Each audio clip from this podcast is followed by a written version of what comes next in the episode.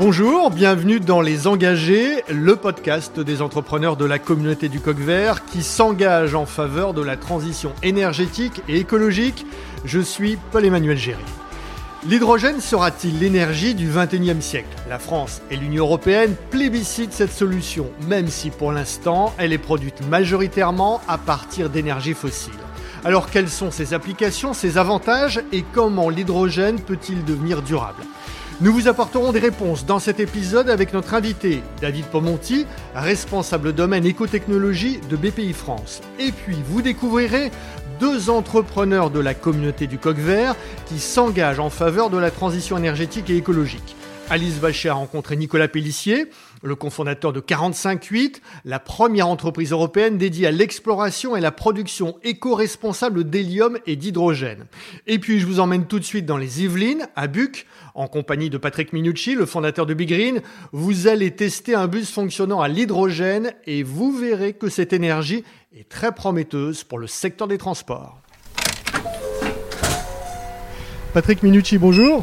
Bonjour. Alors, bienvenue à bord d'un bus hydrogène de toute dernière génération. Un bus à hydrogène, c'est un bus à batterie. On embarque sur un bus aujourd'hui de, 12 mètres, 85, 90, 95 passagers, environ 30 kg euh, d'hydrogène. C'est donc du gaz compressé, redistribué dans le bus via une pile à combustible qui retransforme donc ce gaz compressé en électricité via le moteur électrique qui, alimente donc les roues pour euh, le faire fonctionner.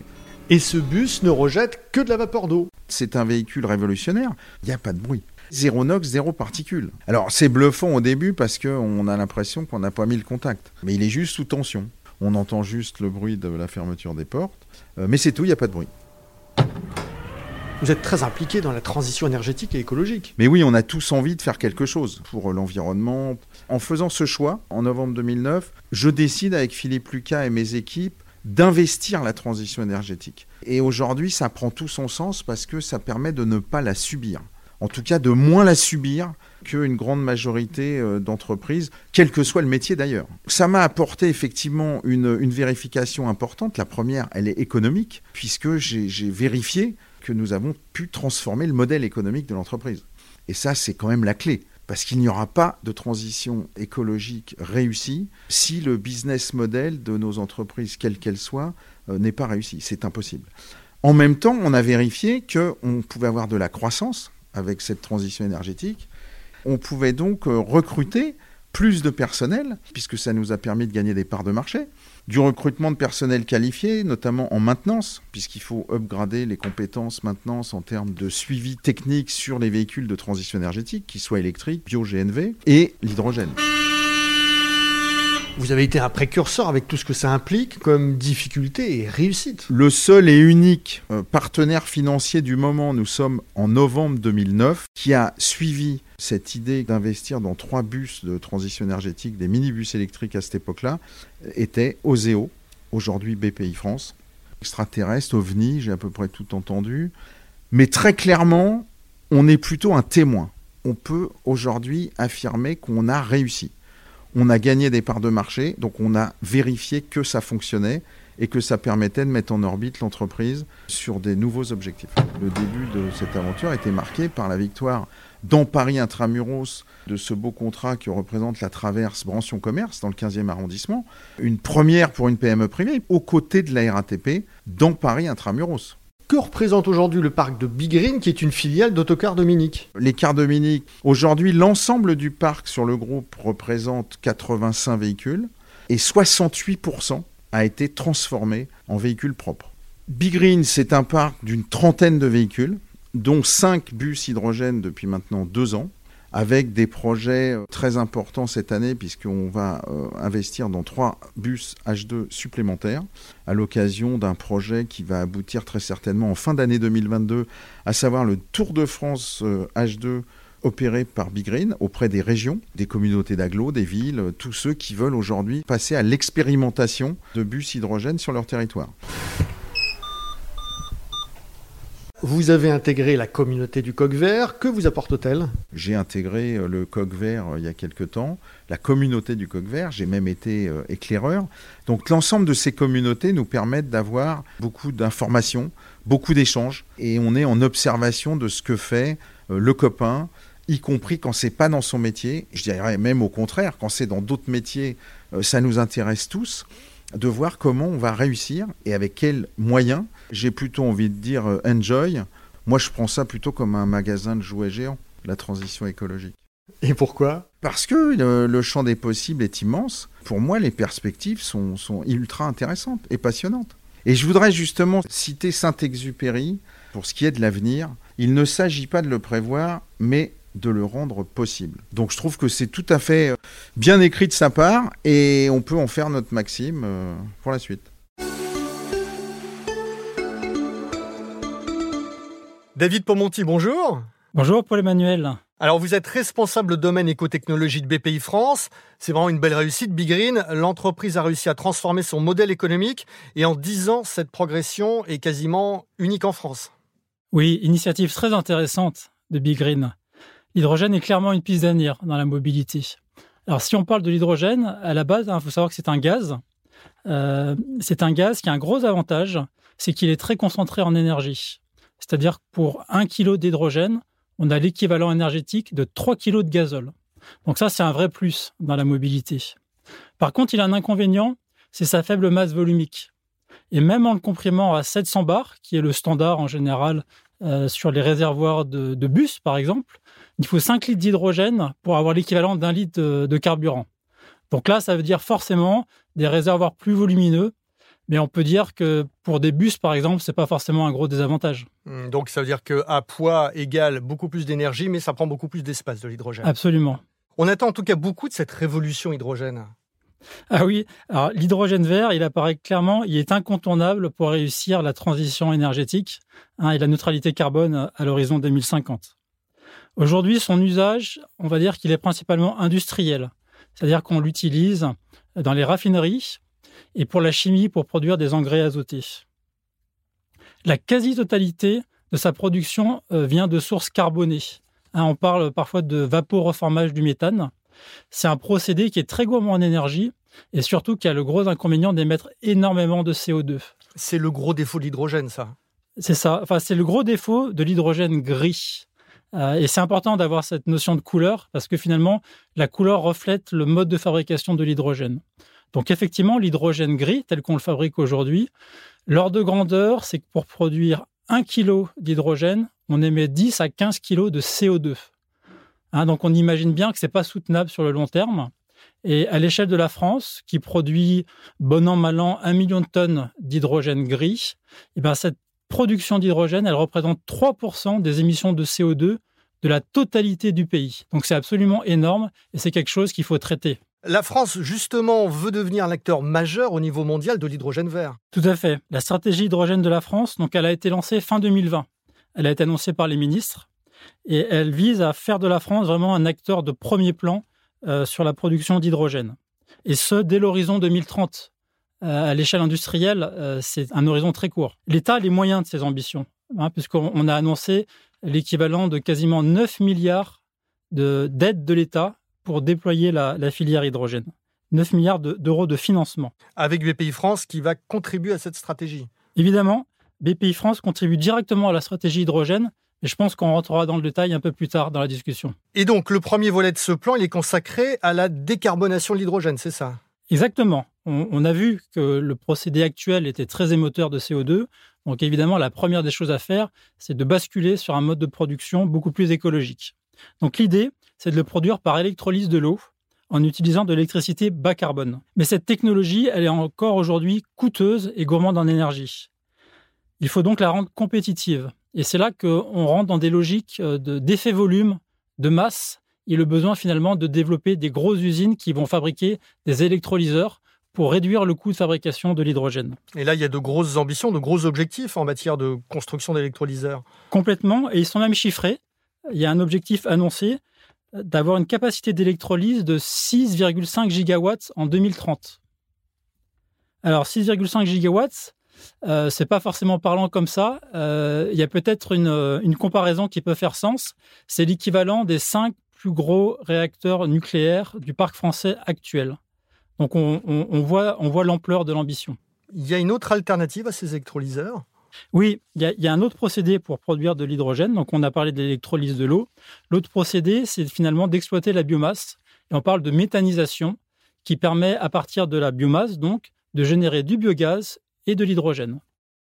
Une fois qu'on a décarboné la production d'hydrogène, ensuite, évidemment, il faut s'intéresser à son utilisation. Exactement. Et ça, c'est le deuxième volet de la stratégie, c'est prioriser l'utilisation de l'hydrogène. Première chose à faire, et, là on, comprend assez bien la logique, c'est déjà remplacer l'hydrogène dans ses utilisations actuelles. C'est-à-dire qu'on remplace le fameux hydrogène gris, dont on a parlé tout à l'heure, par un hydrogène bas carbone, un hydrogène vert ou jaune. Donc là déjà, on va, euh, on va avoir un gain euh, juste par finalement le gain de production euh, dont on a décrit le processus précédemment. Il faut aussi s'intéresser aux industries qui sont elles aussi fortement émettrices. Alors oui, ça c'est le deuxième, le deuxième volet de l'utilisation de l'hydrogène. C'est que finalement, une fois qu'on a traité les industries qui sont aujourd'hui utilisatrices de l'hydrogène, on va s'attaquer aux industries qui n'utilisent pas forcément l'hydrogène aujourd'hui, mais qui ont un bilan carbone très négatif. Là, il y en a deux qui viennent spontanément à l'esprit. Euh, c'est les aciéries, les hauts fourneaux notamment. Et donc là, l'idée, c'est d'utiliser l'hydrogène pour la réduction du minerai de fer, avec un enjeu phénoménal de, réduction des émissions de, carbone. Et l'autre industrie également euh, ciblée, c'est la production du ciment. Il faut savoir que ces deux industries à elles seules, à l'échelle mondiale, c'est 10% des émissions de CO2. c'est énorme. Donc déjà, si on attaque ces deux secteurs avec de l'hydrogène, on a un gisement phénoménal d'économie d'émissions de CO2. Et le troisième axe de travail, là, il concerne la mobilité. Voilà la mobilité. Donc là, on rejoint finalement le reportage Big Green. Hein. on, parle des véhicules. Alors la mobilité, il faut faire quand même attention. On peut dire que l'hydrogène est une solution très intéressante là où la batterie du véhicule électrique n'est pas viable. Pour ces besoins-là, effectivement, on peut imaginer demain que des bus, mais aussi des camions, des trains, on commence aussi à parler d'avions, euh, des avions courts ou moyens courriers qui pourront fonctionner à l'hydrogène. Donc là, on a tout un champ de mobilité qui techniquement pourra fonctionner à l'hydrogène. On parle aussi parfois de mobilité lourde pour ces véhicules. Ça nécessitera de développer des composants de chaîne de traction, parce que là, on a toute une chaîne finalement de composants à développer qui, qui n'existe pas aujourd'hui. Euh, les industriels, ils n'ont pas ou peu euh, sur étagère ces composants. Donc on parle de piles à combustible, on parle de réservoirs, et on peut même parler du bon vieux moteur euh, à combustion interne qui peut parfaitement fonctionner à l'hydrogène moyennant quelques adaptations. Et là, on a des exemples dès aujourd'hui de constructeurs automobiles, de constructeurs de poids lourds qui ont des développements assez avancés sur ce domaine. Donc les bus euh, Big Green ont de l'avenir. On peut même dire que les bus Big Green auront de, nombreux petits frères et petites sœurs sur, sur les routes de France et de Navarre, d'Europe et du monde. Et pour la mobilité euh, plus grand public, est-ce que c'est aussi intéressant l'hydrogène? Alors ça, c'est un, c'est un vaste débat. Je pense que la bonne réponse, c'est d'accepter qu'il n'y a pas la solution idéale. Il y aura probablement la solution la plus adaptée en fonction de l'usage. On peut imaginer que pour des usages très intensifs, pour des très gros rouleurs, euh, beaucoup de déplacements sur autoroute, là, l'hydrogène, euh, est une vraie solution parce qu'on pourra, pourra recharger rapidement. Par contre, pour la majorité des déplacements, notamment des particuliers, finalement, la, solution à batterie, elle répond parfaitement aux besoins. Et surtout, elle a le gros avantage, et ça c'est un point qu'il faut vraiment euh, marteler et rappeler, c'est finalement l'efficience énergétique. Il faut avoir en tête que un véhicule qui fonctionne entre guillemets à l'hydrogène, en fait, c'est un véhicule électrique qui utilise l'hydrogène comme vecteur énergétique, donc qu'on stocke dans un réservoir, et qui est, qui est utilisé pour fabriquer de l'électricité qui en général lui-même va alimenter un moteur électrique.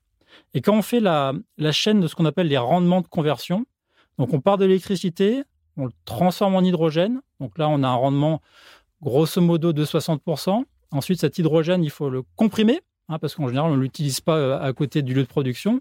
Donc on le comprime, on le transporte, et ensuite, si on veut fabriquer de l'électricité, à nouveau on a un rendement de conversion puisqu'on transforme cet hydrogène en électricité. Et à nouveau, on a un rendement de l'ordre de 50% sur une pile à combustible.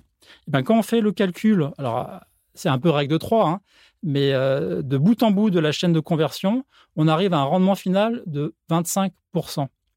Là où le véhicule électrique a un rendement global trois fois meilleur.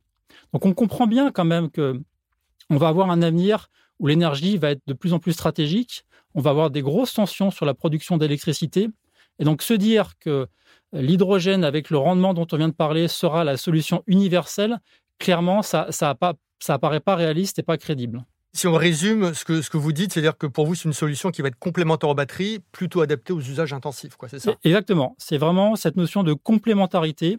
Et les deux solutions ont leurs avantages leurs inconvénients. Et là où euh, on a été un peu, un peu gâté, hein, je pense, euh, historiquement, avec le, les énergies fossiles abondantes qui permettaient de tout faire, hein, la petite citadine euh, qui roule très peu comme le, comme le véhicule utilitaire, finalement, les deux fonctionnaient à un moteur à combustion. Demain, il faudra prendre l'habitude peut-être de davantage cibler la technologie en fonction de l'usage. David, un an après le lancement du plan hydrogène, où est-ce qu'on en est? Alors, beaucoup de projets ont été dévoilés. Maintenant, l'enjeu en 2022, ça va être de les engager concrètement.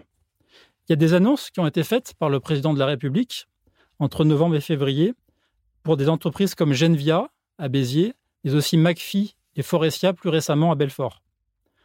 On peut aussi mentionner l'activisme de l'association France Hydrogène qui fédère l'ensemble des acteurs de la filière. Donc on avance, on avance bien. Je voudrais maintenant qu'on parle d'un projet. Vous nous avez bien expliqué que ben, on devrait disposer d'hydrogène en quantité suffisante pour alimenter les moteurs, ça sera vraiment primordial. Et évidemment, l'idéal, c'est d'avoir de l'hydrogène vert. Et dans ce domaine de l'hydrogène vert, une entreprise française est en pointe. Il s'agit de 45-8 Énergie. C'est la première entreprise en Europe qui est dédiée à l'exploration et à la production éco-responsable, le mot est important, éco-responsable, euh, d'hélium et puis ses ressources associées, euh, telles que l'hydrogène naturel. Et ces objectifs sont très ambitieux, comme l'a expliqué Alice Vachet, l'un des fondateurs de la société, Nicolas Pellissier. On l'écoute. Aujourd'hui, on est à Metz pour aller à la rencontre de Nicolas Pellissier, l'un des cofondateurs d'une autre start-up de la communauté Coq Vert de BPI France, 458 Énergie. Et cette start-up a été fondée en 2017 par cinq associés, dont Nicolas. Quelles sont tes perspectives de développement? La société évolue très vite et euh, si tout se passe euh, à per plan, euh, d'ici la fin de la décennie, côté hélium, on produira à peu près localement environ 15% des besoins européens. Donc c'est pas du tout anodin. En France, on sera plutôt autour de 35-40% des besoins français. Donc c'est quand même euh, intéressant, surtout que euh, justement on a fait des études d'analyse de cycle de vie et notre hélium local produit dans les conditions où on, s'intéresse divise par 5 l'impact carbone de la filière. Et dans notre cas, dans certains projets comme le projet de la Nièvre, qui est notre projet un peu pilote euh, fer de lance, on capte au passage du CO2 si bien qu'on termine avec un projet à impact carbone négatif. Donc des projets industriels à impact carbone négatif, il n'y en a pas des masses. Et sur l'hydrogène, on devrait produire euh, en, cas minimum environ 6000 tonnes d'hydrogène par an complètement décarboné. À un prix compétitif par rapport à la façon sale, entre guillemets, de produire. Non, mais c'est important, bien sûr, pour être inclusif aussi et que tout le monde puisse utiliser ces. Exactement, et puis de faire aussi une certaine réalité pour qu'il y ait une adhésion massive de l'hydrogène. Il faut malheureusement qu'il y ait des efforts euh, financiers qui soient faits, même s'il y a un amorçage de la pompe qui est bienvenu, évidemment, en termes de subventions et autres. Il y a un moment, il y a une pérennité à trouver. L'avantage, c'est que dans notre modèle, cette pérennité, elle se trouve très rapide. Merci Nicolas. Merci.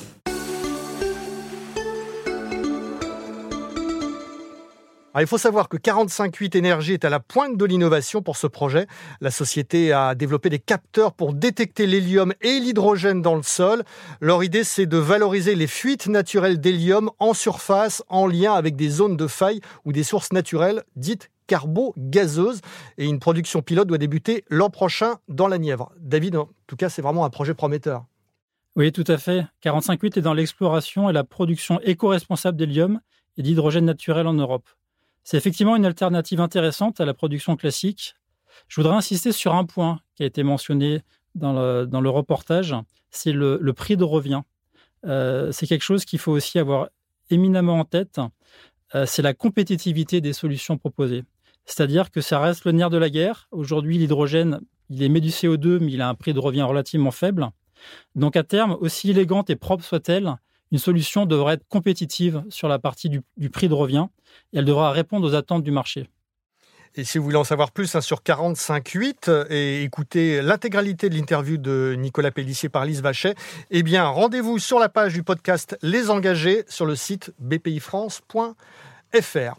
Je voudrais maintenant que nous évoquions ensemble les aides dont peuvent bénéficier les industriels ou les collectivités hein, pour décarboner avec l'hydrogène vert et celles qui sont destinées aux euh, start-upers. Alors, on va faire un, petit panorama, effectivement. Euh, déjà, il y a trois opérateurs distincts qui sont impliqués dans le financement des projets hydrogène. D'abord, sur la partie la plus amont, euh, on a l'Agence nationale de la recherche, qui vient d'ailleurs d'annoncer un appel à projet dédié à l'hydrogène décarboné. Ensuite, on a l'Agence de l'environnement et de la maîtrise de l'énergie, donc l'ADEME, qui a deux appels à projets en cours. Le premier qui cible les écosystèmes territoriaux. Donc là, on est sur du déploiement qui regroupe des industriels et des collectivités locales. Le deuxième est davantage orienté sur la RD pour développer des briques technologiques autour de l'hydrogène. Et puis il y a bien sûr, vous le disiez, BPI France qui intervient. Évidemment, BPI France est fortement impliqué. Alors d'abord auprès des startups, des startups qui proposent des produits, des services sur la base d'innovations de rupture qui sont issues de la recherche. On parle aussi dans le jargon de deep tech.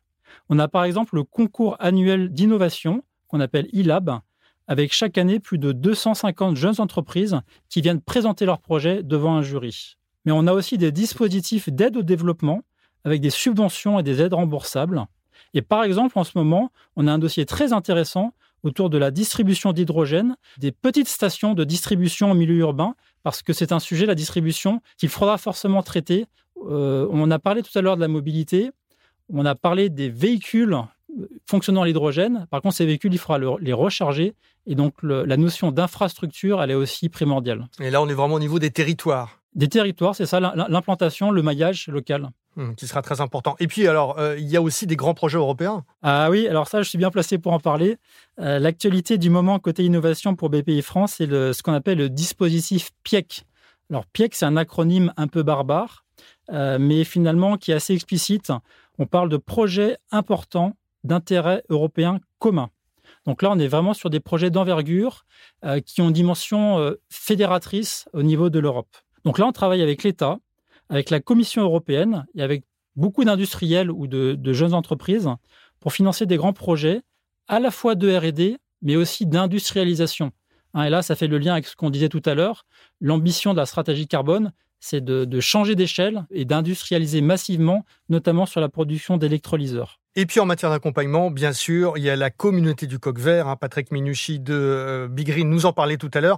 Elle permet vraiment aux entrepreneurs de se rencontrer, de trouver des solutions euh, ou de trouver également des partenaires.